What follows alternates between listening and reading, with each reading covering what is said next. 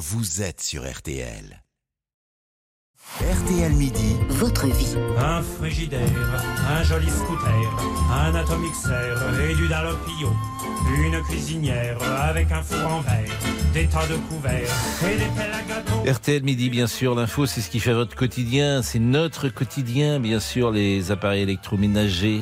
Et ça tombe en panne parfois. Chaque année, 28 Hélas. millions effectivement d'appareils électroménagers tombent en panne et seulement 5 millions seraient réparés.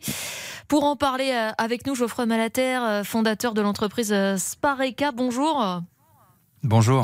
Vous proposez euh, des pièces euh, détachées avec Spareka, mais vous accompagnez aussi les particuliers dans la réparation, en tout cas dans les tentatives de réparation de leur électroménager grâce à, des appels euh, en visioconférence, des appels vidéo. Donc, euh, Pascal, juste avant la publicité, nous expliquait ses déboires avec sa machine à laver il y a quelques jours.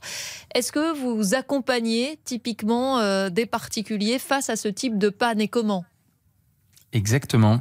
Alors Spareka a été créé avec l'ambition d'aider tout le monde à pouvoir réparer ses appareils électroménagers. Alors euh, en l'occurrence euh, les lave-linges bien entendu, mais aussi euh, au sens large tous les appareils de la maison, donc l'électroménager, mais aussi les appareils du jardin, etc.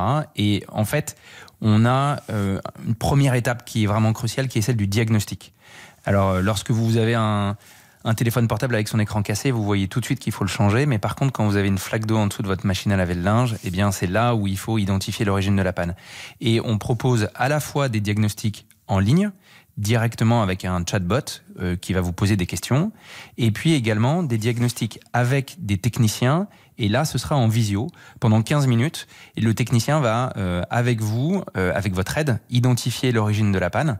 Et ça Et marche une toujours, fois ça, a- même en visio, parce que vous m'étonnez, c'est-à-dire que le, ce- ce- ce- celui qui a un souci doit répondre à des questions, mais comment peut-il donner des précisions? Alors écoutez, déjà il faut savoir que dans 50% des cas, euh, et alors c'est même pas moi qui le dis, hein, c'est euh, une grande marque euh, au contrat de confiance, qui nous dit que lui, dans 65% des appels de panne qu'il a, il n'a jamais de pièces détachées à changer. Donc imaginez, ça veut dire que dans plus d'un cas sur deux, finalement, vous pouvez remettre en service votre appareil sans changer la pièce détachée. Donc lorsque vous êtes avec un technicien en visio, il va vous il va vous montrer en fait peut-être que votre tuyau est bouché, que votre filtre est encrassé, qu'il y a une petite pièce de monnaie qui, qui bloque euh, l'hélice de la pompe qui fait que euh, vous n'allez pas vidanger. Donc un cas sur deux, pas de pièces détachées. Ensuite, en effet, dans euh, à peu près euh, 50% des cas, on va identifier la, la pièce détachée, on va vous proposer d'acheter cette pièce détachée là et on va vous montrer des tutos pour changer la pièce détachée. Et en fait, une machine, c'est un peu comme un Lego, c'est très facile. Lorsque vous savez exactement ce qu'il faut faire, vous avez juste à euh, globalement euh, débrancher des cosses euh, quand il s'agit de quelque chose d'électronique ou alors juste euh, d'enlever la pièce quand par exemple c'est une courroie, bah, c'est vous enlevez quatre vis et puis vous le faites. Et c'est très facile, non, on l'apprend à des enfants de sixième. Vous dites c'est très facile. C'était ma question. Est-ce qu'il faut être un peu bricoleur avant de vous solliciter ou est-ce qu'on peut euh, euh, se lancer euh, même si on n'a jamais réparé quoi que ce soit. Et est-ce qu'il faut être équipé aussi? Est-ce que c'est nécessaire d'avoir une trousse à outils euh, bien fournie? Ou est-ce qu'avec un tournevis et un marteau on, on peut vous appeler? Alors, un marteau, je sais pas, un tournevis, c'est sûr. Euh, alors, écoutez, non, évidemment qu'il y a un aspect, euh, il y a- des freins psychologiques. Euh, J'entends Pascal qui dit, moi, j'en serais pas capable. Moi, je suis sûr qu'il en est capable. Par contre, il faut qu'il accepte euh, d'y passer un petit peu de temps. Et euh, ça prend, euh, voilà, euh, peut-être une petite demi-heure. Les, les gens le font principalement parce que finalement, ça leur évite d'avoir un dépannage qui va coûter euh, 150 euros avec un technicien. Et pour 40 euros, en fait, ils vont pouvoir euh, remplacer leurs pièces détachées. Donc, moi, Justement, vous, le sentiment d'ailleurs? 40 euros en moyenne. Voilà. Et De appeler, ça, c'est détaché coûte 40 euros et 7 euros. Non, 7 euros la visio. Donc vous avez un, vous voulez faire un diagnostic pendant 15 minutes avec un technicien, ça va vous coûter euh, 7 euros TTC sur notre site internet.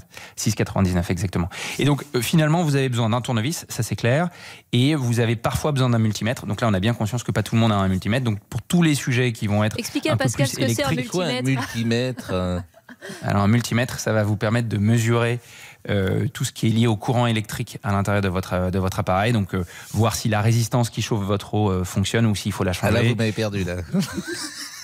La résistance qui chauffe l'eau dans la, la bouilloire, résistance qui chauffe l'eau Pascal, dans la bouilloire, voilà. Bon, dites-moi, les appareils d'électroménager, est-ce que c'est vrai qu'ils connaissent une vie plus courte, ce qu'on appelle l'obsolescence, quoi, programmée? Est-ce que c'est une réalité, ça? Écoutez, moi je crois pas.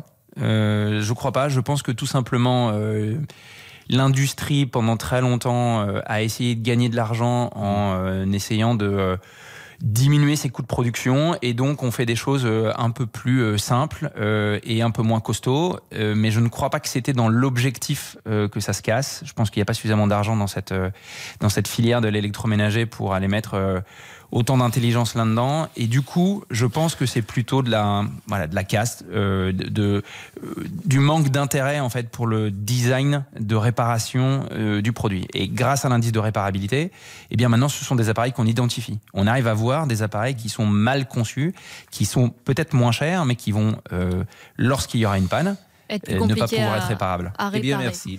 Lancez-vous, euh, donc, chers auditeurs, vous avez compris, il faut essayer de réparer euh, ce que l'on peut, même si on n'est pas forcément euh, bricoleur. Merci beaucoup, Geoffroy Malater. Merci, à bientôt sur Spareka. Bien évidemment, sur Spareka. Euh, L'info revient à 12h30. à Sur RTL suite. cette fois. Bien sûr. Céline Landreau, Pascal Pro. RTL midi jusqu'à 13h.